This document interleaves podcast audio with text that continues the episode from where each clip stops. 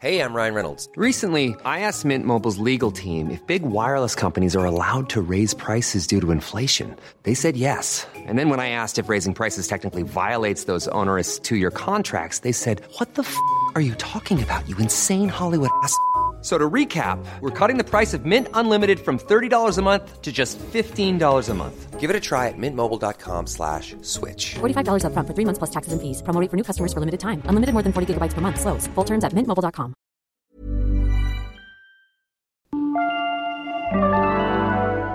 Hola, ¿qué tal? ¿Cómo están? Me da muchísimo gusto saludarles. Sean bienvenidos a este episodio número 36 ya del podcast de Gerardo Hernández. En esta ocasión me encuentro aquí en el estudio con Valeria. Valeria, ¿cómo estás? Hola, ¿qué tal, Gera? Estoy muy bien, muchas gracias. Gracias por aceptar la invitación a platicar esta, en este episodio, Valeria. Y bueno, pues eh, vamos a hablar sobre tus estudios, sobre lo que vas a hacer, lo que has hecho y también este pues todo lo que lo que viene, Valeria. De acuerdo, muy bien. Perfecto, Valeria. Entonces, para que la gente te conozca, ¿quién es Valeria? Este, bueno, yo soy eh, Ruth Valeria Cero Mendoza, soy de aquí de Mechoacanejo. Eh, estoy segura que muchos me conocen, hija de la maestra Lupita y del azúcar, que ya no se encuentra con nosotros, pero creo que por ellos me pueden ubicar. Y pues he estudiado de aquí desde lo mayor posible hasta la secundaria, entonces yo creo que ya varias personas me ubican. ¿Dónde hiciste tu prepa? En el Cebetis, en Teocal. En Teocal hiciste Sí. tu, tu Cebetis. ¿Qué especialidad agarraste en el Cebetis? Eh, la de computación. Computación. sí. ¿Y sí programar y todo? Sí, sí, es, así es lo que es Office y programación. Y diseño también, vimos algo de diseño. Todos cuando estamos chiquitos, Valeria, estamos pensando o nos, se nos antoja ser algo en la vida. Diciendo, yo cuando sea grande voy a ser doctor, eh, maestro. Bueno, y tú también tenías el ejemplo de, de una maestra. ¿Nunca te llamó la atención de estudiar para maestro? Este, sí me llamaba la atención, de hecho, yo le dije, mamá, bueno, me gustaría de, de grande estudiar algo como lo que tú estudiaste, pero al mismo tiempo ella decía que esperaba que no por su influencia, sino por lo que nosotros quisiéramos hacer de grandes, que ella no quería que por verla esperábamos lo mismo que ella, sino lo que nosotros soñáramos y ella nos iba a apoyar. Entonces de ahí fue cuando dije, bueno, tengo que ser yo misma y, y decidí estudiar otra cosa. ¿Y qué estudiaste, Valeria? Yo estudié ingeniería en robótica en la Universidad Autónoma de Aguascalientes, Campus Sur. En el Campus Sur. Sí, así es. Excelente, Valeria. Entonces, ¿cuántos semestres son de la carrera? Eh, fueron cuatro años y medio de eh, robótica, donde en mi último semestre estuve haciendo mis prácticas profesionales ahí mismo en el laboratorio de biomédica del Campus Sur. El Campus Sur. Sí, así es, está este, allá por donde está Nissan 2, está ubicado en esa, en esa parte donde Nissan, está Yatco. Nissan 2 está por el aeropuerto. Por el aeropuerto. Sí, es- así es, allá está Campus Sur. Y allá nos tocó hacer la ingeniería, la maestría y ahorita el doctorado. Ok, vamos, vamos por partes, Valeria. Tú ya llevas un amplio recorrido. ¿Cuántos años tienes? Tengo 26. 26 años. Sí. Entonces, ya ahorita estás estudiando el doctorado. Sí, así es. Entonces, la, la licenciatura, ¿por qué te llamó la atención la robótica? Eh, estaba indecisa, de hecho, entre aeronáutica y robótica. Eh, robótica me llamaba la atención por lo que eran el área de las prótesis. Me gustaba mucho y vi el plan de estudios y me agradó. Eh, a diferencia de otras carreras, le veía muchísimo futuro, era algo bastante novedoso y fue lo que me convenció de, de ir hacia ese lado. Te fuiste por ahí. Entonces, ¿terminaste la licenciatura en qué año?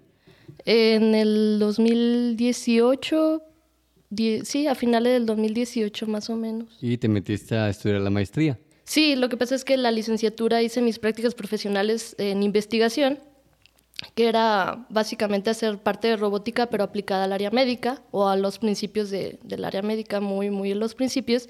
Y me gustó mucho esa área y mi asesora eh, en ese momento me comentó que sí, o me invitó a la maestría. Entonces, eh, acabando en diciembre eh, mi carrera, en enero ya estaba estudiando la maestría. Ahí mismo en la autónoma. Sí, así es, solamente que era en Campus Central. Esa maestría está en Ciudad Universidad y ahí es donde, donde estuve mis Sí, primeros acá semestres. por fundición, acá por... Sí, sí, así es. Sí, por segundo anillo y universidad. Sí, sí, sí. Entonces, después de eso, ¿cuánto dura la maestría? La maestría dura dos años. Sí, así es. Son dos años de maestría, este, donde pues el primer semestre son materias y ya posteriormente la tesis. Ok, y ya terminas la maestría, te recibes de, tienes- obtienes el título de maestra. Entonces, este, maestra como maestría, pues, no como profesora. Así es, sí, Entonces, maestra ajá. en ciencias. Exactamente. Entonces, después, este, que terminaste tu maestría, eh, ¿te siguió interesando o cómo fue que te lanzaste al doctorado? Bueno, lo que pasa es que en la parte de la maestría estuve desarrollando lo que era un modelo computacional que simulaba anomalías en mama o lo que era relacionado al cáncer de mama. Entonces yo eh, hice un modelo geométrico y posteriormente matemático que simulaba este cáncer. Eh, una vez que lo teníamos en el laboratorio, pues me llamó mucho la atención ese tema. Y la doctora de igual manera me invitó a continuar con ese proyecto para no dejarlo únicamente en lo que es un modelo computacional, sino tratarlo de llevar más al área de ultrasonido, detección de estas anomalías eh, mediante ultrasonido. Y ahorita tú ya, bueno, ahorita estás estudiando el doctorado, ahorita vamos a platicar de eso. Eh, ¿Tienes ya conocimientos también médicos, aunque sean poquitos leves o, o- o no? Pues un poco sí en cuanto a cáncer de mama. Este, sin embargo, creo que fue la parte complicada en mi maestría y en mi doctorado hasta el momento porque en el área de robótica nosotros no vemos nada de eso.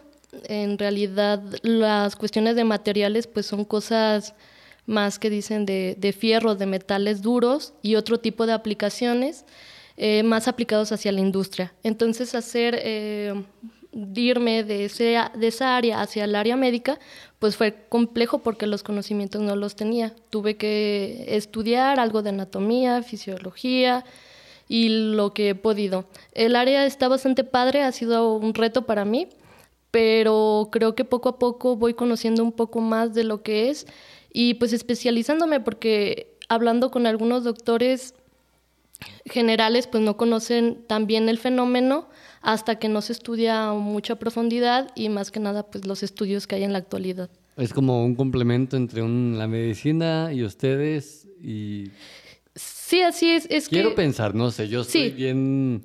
básicamente es en como el, el tema. el área biomédica, entonces estás combinando un poco la parte de electrónica, combinando también matemáticas, física, este, programación, control aplicado a lo que es eh, parte de la medicina. Obviamente hacia la detección y apoyo a, lo, a un médico, a lo que él necesita para poder encontrar enfermedades este, pues con, de manera precoz y que puedan actuar rápidamente. Ese es nuestro objetivo, que los médicos conozcan con tiempo qué es lo que hay ahí y que actúen antes de que algo grave pase. Ese es el objetivo. Si se detecta el cáncer en algún parte del cuerpo a temprana edad de manera precoz, como acabas de decir, ¿qué probabilidades hay de, de éxito en el tratamiento? Eh, son muy altas. Nosotros buscamos encontrar um, anomalías que van desde los 5 milímetros. Entonces son muy pequeñas, es muy fácil de atacar con algunas terapias. Puedes quemar el cáncer, puedes hacer la operación, puedes. Es muy. casi es un 90% seguro que la persona viva porque lo estás detectando a tiempo y además la probabilidad de que no se riegue, que no haga metástasis y que la persona no fallezca. Incluso hay personas a las que se le detecta, pues, ¿qué te diré? Dos centímetros, un diámetro de dos centímetros y, hay- y sobreviven. El problema viene después cuando eh, vuelve a aparecer el cáncer. Hay mayor recaída. Entonces, si lo encuentras, esa anomalía a tiempo, hay menor probabilidad de que la persona recaiga en cierto tiempo. También hay estudios muy interesantes, no he visto mucho, pero es, eh, determinan con estadística las probabilidades de que una persona después de tener cáncer recaiga. Porque sí puede, sí puede pasar, sí se puede Sí, dar el caso sí, que ya de, lo corten o, o lo curen, por llamarlo de alguna manera, y después retoñe. Así es, sí, es, es alta la probabilidad y pues la calidad de vida para la persona se vuelve pues mucho menor y, y es, un, es un problema a nivel mundial el cáncer. Sí, de verdad. Y desafortunadamente sí tenemos mucha presencia de, de cáncer en las personas y cada vez más yo, pienso, no sé si sea cada vez más o sea porque ahorita nos enteramos más de, de los casos, pues. Pues puede ser ambas, pero yo creo que también tiene mucho que ver con la alimentación. Los productos que tenemos ahora, a diferencia de los que tenían nuestros antepasados, hasta cierto punto, pues sí, nosotros creemos que han mejorado, pero realmente son cada vez más sintéticos. Y creo que también es un factor importante en que se esté desarrollando tanto el cáncer en las personas. Y es que ahorita ya todo es sintético, Valeria, porque si dices tú, pues voy a, a comer tortillas de maíz natural, pues ya no es natural porque te ocupas de fertilizar la tierra, ocupas de meterle químico para, para que se dé la, la milpa. Entonces ya si no le metes químicos, pues no, no se da. No, ya aparte, pues los cultivos transgénicos que han venido a suplir este, los cultivos naturales por la alta demanda, ¿no? Ya cada vez somos más en el mundo, entonces necesitamos más alimentos y ha sido una solución propuesta, sin embargo creo que tiene eh, implicaciones en la salud de las personas. Así es, Valeria. Bueno, pues entonces ya inicias tu, tu doctorado. ¿En qué? Mi doctorado es en Ciencias Aplicadas y Tecnología, ahí mismo en la Universidad Autónoma de Aguascalientes, siguiendo un poco lo que es el, el cáncer de mama, pero desde otra perspectiva. Anteriormente era solamente simulación y ahorita estamos con parte de experimentación y además agregando el ultrasonido, tanto a experimentación como a simulación, lo cual también ha sido un gran, gran reto porque partimos de una cosa de un punto y ahorita tengo que cumplir como con 10 puntos en el doctorado. Es muy interesante y, tú, bueno, este, toda la, la ciencia aplicada a lo que estás eh, estudiando es muy importante porque dices tú para la detección precoz, pero una persona de a pie, ¿qué puede sentir o cómo puede saber si esa molestia puede ser un tumor o no? Es muy, muy difícil principalmente en los lugares donde están alejados de las ciudades y más que nada también por la cultura de las personas. Cuando sentimos algún dolor nos tomamos una pastilla y seguimos con nuestra vida. Y no es porque nosotros queramos hacerlo así, sino porque pues tenemos que trabajar y tenemos que seguir. Si eso no pasa, pues no avanzamos y ahí nos quedamos. Entonces las personas puede ser que oculten ese dolor o que no piensen que es algo tan grave, porque pues nadie piensa que cuando a uno le duele algo es grave. Además de que es difícil encontrar un tumor así con estudios, tendrían que mandarte a hacer alguna resonancia magnética para encontrarlo, pero está de acuerdo que decirle a 100, 200 millones de personas, hazte una resonancia para identificar si tienes o no, es carísimo, imposible. Las personas van a decir, o sea, yo no voy a pagar eso, es, es imposible. Entonces, los, la manera en que se puede detectar de manera temprana es muy reducida y solamente en las grandes ciudades donde se tiene pues los instrumentos y ni ah, bueno y ni así es como que las personas vayan y se hagan un estudio de esa magnitud. Entonces para encontrar un tumor eh, inclusive un poco más grande eh, es es difícil hasta que sienten ya un dolor muy fuerte o una molestia muy grande para ir al doctor. Además de que las mujeres, en este caso estoy estudiando cáncer de mama femenina, porque también hay en hombres, son menores los casos, pero también hay en hombres. ¿Hay cáncer de mama En masculino? Así es, de hecho, por cada... sí, Déjame autoexploro Sí, ahorita. Explórate, sí, sí, sí, porque por cada 30 cáncer eh, de mama en mujeres ah, sale una en hombre. Y el problema es más grave con los hombres, porque los hombres piensan que eso no existe. Entonces dicen, "Eh, puede ser una bolita de grasa o lo que tú quieras. Y van a etapas muy avanzadas donde le dicen, ¿sabe qué? O sea, usted tiene cáncer de mama y ya hizo metástasis. Entonces es muy probable los hombres mueren más en ese caso que las mujeres. Sí, así es para que Es- lo es- consideren. Es, es increíble que, bueno, yo no, yo no lo sabía. Y hay una creencia popular, eh, Valeria, que, que dicen que el cáncer no duele. O sea, eh, por ejemplo, no sé, yo me quiero, ¿cómo te diré? Echar ánimos yo solo porque tengo una bolita aquí en la espalda Ajá, y me duele. Pero me duele nomás cuando la, la toco. la tocas. no cuando, cuando no la tiento ni, ni me duele. Entonces, me, no me acuerdo qué me dijo. Dijo, no, te apures, no es cáncer, porque no te duele. Digo, porque te duele cuando le, le tocas. Le- y se supone que el cáncer no duele. ¿Duele o no duele? No tengo ese dato de un paciente, si duele o no duele, pero yo creo que hay que checarte, Gerard, por cualquier cosa. Pero este vas viendo cambios en tu cuerpo a medida creces, si esa bolita va creciendo y va creciendo y si es caliente, ese es un factor muy importante, la sé- temperatura. ¿Cómo sé que es caliente? ¿Por fuera se siente? Eh, puedes identificarlo, que es una región más caliente de tu cuerpo. De hecho, la termografía infrarroja es un método de detección temprano que te toma la temperatura del pecho y lo compara con el, con el de tu, tu otro pecho para identificar ese patrón de temperatura. Entonces, si tú lo ves, esa área más caliente, hay probabilidad de que sea algún cáncer. El cáncer se caracteriza por eso, justamente. Sí, pero, yo- yo- o sea, la bola no la tengo aquí en el pecho, En bendito sea Dios, acá la- espalda, ok, Eh, atrás, ok. no. Entonces, bueno, de todos modos sí me tengo que checar, pero... Y, y a raíz de eso, Valeria, mucha gente, por el miedo, no lo hace. Así es, Dice, ¿qué tal que me digan que es malo? así es. Pero pues deberían de checarse porque si es malo, lo detectas a temprana edad y, y se, puede, se puede curar. Valeria, estás estudiando el doctorado y vas a, irte de intercambio a alguna universidad.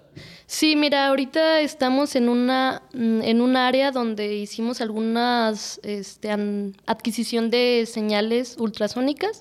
Estas señales fueron adquiridas de eh, lo que es un phantom de mama. Un phantom de mama es una simulación de tejido. Entonces nosotros ahí ponemos puntos de calor donde simulamos un tumor y empezamos a analizar estas señales. Hay un investigador que se encuentra ahorita en Valencia, en España, que es colaborador de mi asesora, quien nos invitó a realizar una estancia de investigación para hacer todo el análisis de estas señales y poder obtener información de ella. Entonces me pienso ir, este, espero en septiembre y estar en una estancia ya de seis meses para adquirir esos conocimientos. Valencia, España. Sí, así es. Saludos a la gente de España que nos escuchan en España en ese podcast. Ah, aunque excelente. tú no lo creas. Qué bueno. Entonces, este, bueno, y para, para que esto se haga una realidad, eh, Valeria, veo que estás haciendo rifas o tratando de sacar eh, dinero para, para solventar los gastos que, que esto conlleva. Sí, así es. Por el momento hemos tenido algunos problemas con el recurso eh, debido a los cambios que ha habido en CONACYT. Entonces, la beca que existía anteriormente que apoyaba a los estudiantes para que hicieran estancias no ha salido. Entonces, pues es una cuestión preocupante porque la verdad es que yo nunca he salido del país, no sé cómo están las cosas y no me gustaría pues tener una mala experiencia allá. Estoy tratando de juntar lo más que pueda, obviamente pensando en una vida muy austera y llevadera, pero así que empecé a vender algunas rifas de lo que es un iPhone y dije voy a tratar de llevarme todo el recurso y a ver qué este yo espero y tengo la fe de que salga una convocatoria también estoy pidiendo apoyo al gobierno me estoy moviendo de todas las maneras sabidas y por haber y pues una de estas es la rifa ¿Y qué te dice? ¿Qué- ¿Cómo van los trámites? Hey Dave, Yeah, Randy. since we founded Bombus, we've always said our socks, underwear, and t shirts are super soft. Any new ideas? Maybe sublimely soft. Or disgustingly cozy? Wait, what? I got it. Bombus. Absurdly comfortable essentials for yourself And for those facing homelessness. because one purchased equals one donated. Wow, did we just write an ad? Yes. Bombas. Big comfort for everyone. Go to bombas.com slash ACAST and use code ACAST for 20% off your first purchase. It's that time of the year. Your vacation is coming up. You can already hear the beach waves, feel the warm breeze, relax, and think about work. You really, really want it all to work out while you're away. Monday.com gives you and the team that peace of mind. When all work is on one platform and everyone's in sync, things just flow wherever you are. Tap the banner to go to Monday.com.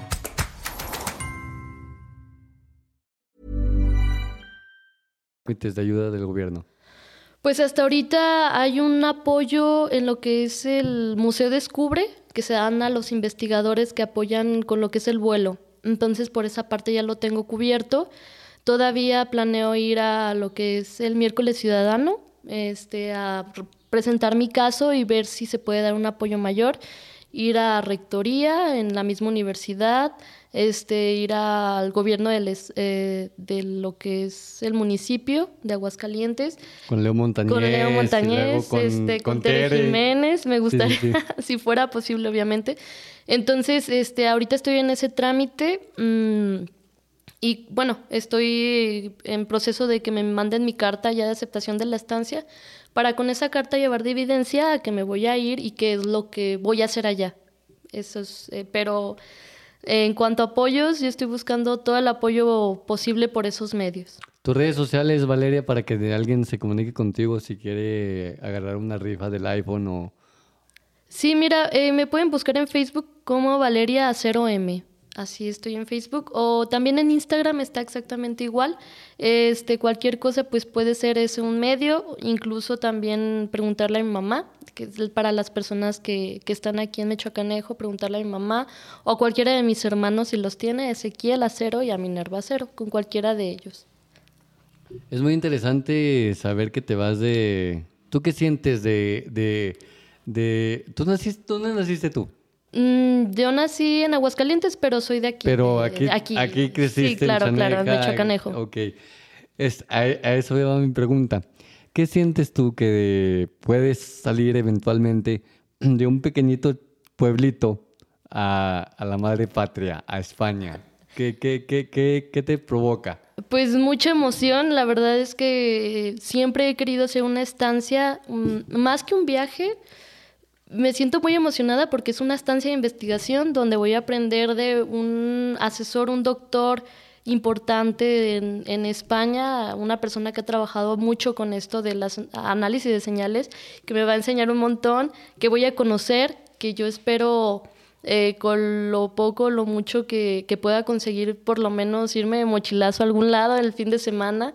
Y estoy, estoy muy emocionada y más que nada, pues orgullosa porque al inicio fue difícil cuando entras a la carrera y te dicen, bueno, ¿y tú de dónde eres? ¿No? Y te empiezan a decir, ah, viene de un pueblito, ni siquiera saben su nombre.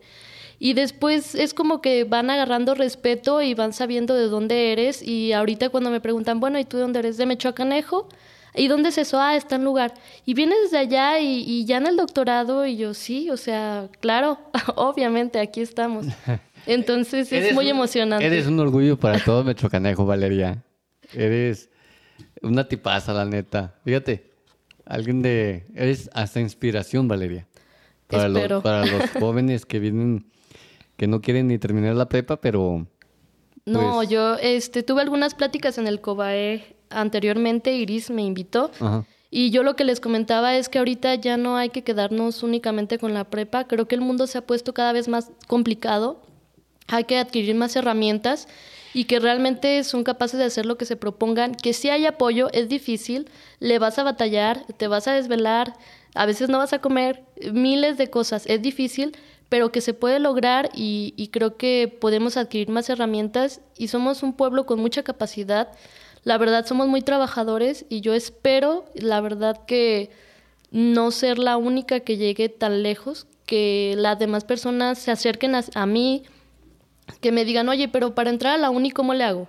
O para entrar a una maestría. Eh, porque muchos compañeros lo han hecho de, oye, ¿y cómo le hiciste? Y como con miedo. Y yo les digo, no, a ver, acércate y como pueda yo te apoyo y lo resolvemos. No eres para nada egoísta. No, no, no, o sea, al contrario, entre más personas mejor. Digo, estamos tratando de atacar problemas sociales. O sea, entre más personas seamos es mucho mejor. Y entre más personas de mi pueblo sean allá y en, mucho mejor. Entonces, cualquier persona que se acerque, este, con toda la confianza en lo que pueda ayudarlos y, y a seguir con esto de, del estudio que creo que nos va a dejar cosas muy buenas aquí en nuestro pueblo. Entonces, hablando también, Valeria, de, de la carrera que ahorita estás estudiando y la que querías de chiquita, nada que ver una con otra. Pues es que al principio no sabía, era difícil para mí. Yo decía, bueno, ¿qué es lo que voy a estudiar? Eh, Hasta cierta parte quería aeronáutica, algo de, ciencia. Lo que estaba segura es que tal vez algo de medicina no. Mm, me daba mucho miedo la parte de la sangre y pues que soy muy sensible.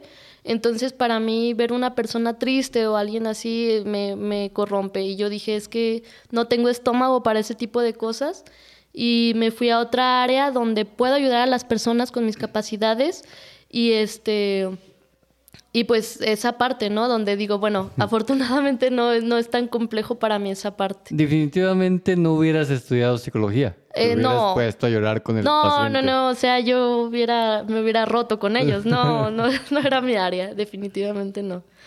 Pero es muy valiente y qué bueno que estás este, saliendo adelante. Este, y muchas personas también de aquí, de, de, de Michoacanejo, pues están estudiando eh, no, no el doctorado, sino la licenciatura y ahorita andan en Canadá, eh, las, las, las muchachas de allá de, de la comunidad de Cañadas.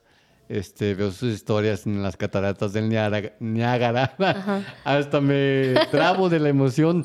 Y es algo muy chido porque llena, llena de orgullo, llena de, de- satisfacción de que gente de aquí, de esta comunidad, bueno, de esta región, esté sobresaliendo y esté lejos del, del sobre... que te sobresalgas personalmente, logros personales son logros que pueden ayudar a la ciencia y a otras personas a tener una mejor calidad de vida y eso es muy chidísimo. Sí, así es, ahorita que lo comentas, sí ha habido personas, este, yo conozco, no sé si lo conozcas, se llama Chuy, ay, nada más que no me sé su apellido. Él estudió biomédica en Estados Unidos y está haciendo algo que es doctorado directo. No haces la maestría, pero te vas directo al doctorado y justamente está en el área médica ese este novio de Fátima, la de la tortillería. Fátima. Sí, Sí. Fátima sí conozco a Chuy. Ah, ¿no? Chuy, su novio, ajá, entonces él ¿De dónde es Chuy? Ya, él, es que él estuvo aquí en Michoacanejo y después a cierta edad se fue para Estados Unidos. Ah, ok. Entonces ahorita, este, pues es muy padre saber que se siguen preparando, que son de aquí, o sea, que somos originarios de aquí y que, y que estamos o seguimos en esta área de, de la ciencia. Qué bueno, qué bueno. Me da muchísimo gusto por ti y por los que están poniendo día con día el nombre de Michoacanejo en la lupa, porque no solamente salen chismes de aquí, que esa es nuestra, ¿cómo te diré? Pues nuestro, lo que mejor sabemos hacer, sino que hay personas que pueden hacer historia, tratar de, de llevar, no sé, una posible eh, si no curan, porque el otro día estaba viendo las noticias, Valeria, que ya encontraron una vacuna contra el cáncer. No sé si la... Sí, vi en las noticias, aquí lo que cuesta o que es difícil es, bueno, eh, está en etapa de pruebas. Si logra pasar esa etapa de pruebas, este, entonces que todos los países la compren, que haya acceso a esa vacuna, el precio de esa vacuna. Eh, qué mejor. O sea, la verdad es que si se pudiera atacar desde entonces, qué mejor. Yo espero que sea una realidad y que de todas maneras, este, de aquí a 40 años, si existe esa vacuna, decir, bueno, de aquí a 5 años ya hay una manera precoz para detección donde cualquier persona de alto o escaso recurso tiene acceso a ella. Y creo que es lo principal, porque sí existe medicamentos, sí existen técnicas, todo, pero el acceso que las personas tienen a ella es complicadísimo. Entonces, más que nada, atacar esa parte donde todas las personas tengan acceso. Es lo importante. Así es, para que evitar tanta mortandad, porque es muy, muy eh, triste eh, la situación de, de mortandad de las personas que tienen cáncer y pues se trata de evitar esa, esa Así es. mortandad. ¿Cuál es tu sueño en un futuro, después de que termines la estancia en España, de que termines tu doctorado? ¿Qué es lo que pretendes hacer, Valeria? Mi sueño es este, abrir algún centro de investigación. Eh, es las cosas que más me he planteado. quisiera estar algún tiempo dando clases. Me gustaría mucho dar clases en, en universidad y posgrado también pero complementarla eh, un poco con la investigación y abrir un centro que se especialice en cáncer. Este, sé que es algo difícil en cuanto al recurso. El recurso, si no es de manera privada, tendrá que ser por gobierno. Y todo ese tipo de gestiones, bueno, no es de un día para otro, pero ese es mi sueño que algún día vea, si no es que ya el centro de investigación, los principios de un centro de investigación de, de, detección de cáncer, para todas las etapas, desde detección hasta las personas que ya tuvieron cáncer, también tengan apoyo en todo el estudio del cáncer y cualquier tipo de cáncer también. Ese es mi sueño. Qué bueno, qué bueno. Y es muy interesante y, y, vas a ver que lo vas a lograr, este, Valeria. También, este, pues ahorita, no sé, yo te voy a hablar desde mi ignorancia. Eh, las únicas maneras que yo conozco de curar el cáncer es por medio de radiaciones y, y ¿cómo se llama la otra? Eh, por quimioterapia, exactamente. ¿Podremos algún día suplir esas, esas medicinas, por llamarlo de alguna manera, y no ser tan invasivos porque te matan tanto células malas como buenas? Yo espero que sí. Hay una terapia que lo que hace también es ir dirigida hacia ese cáncer y deshacerlo. Nada más el área que es, con cáncer y de parte donde se ubica la anomalía en el tejido adyacente un poco, pero más allá no. Pero actualmente pues sí, son los tratamientos que ya se tienen establecidos, probados por años y son los que los médicos siguen.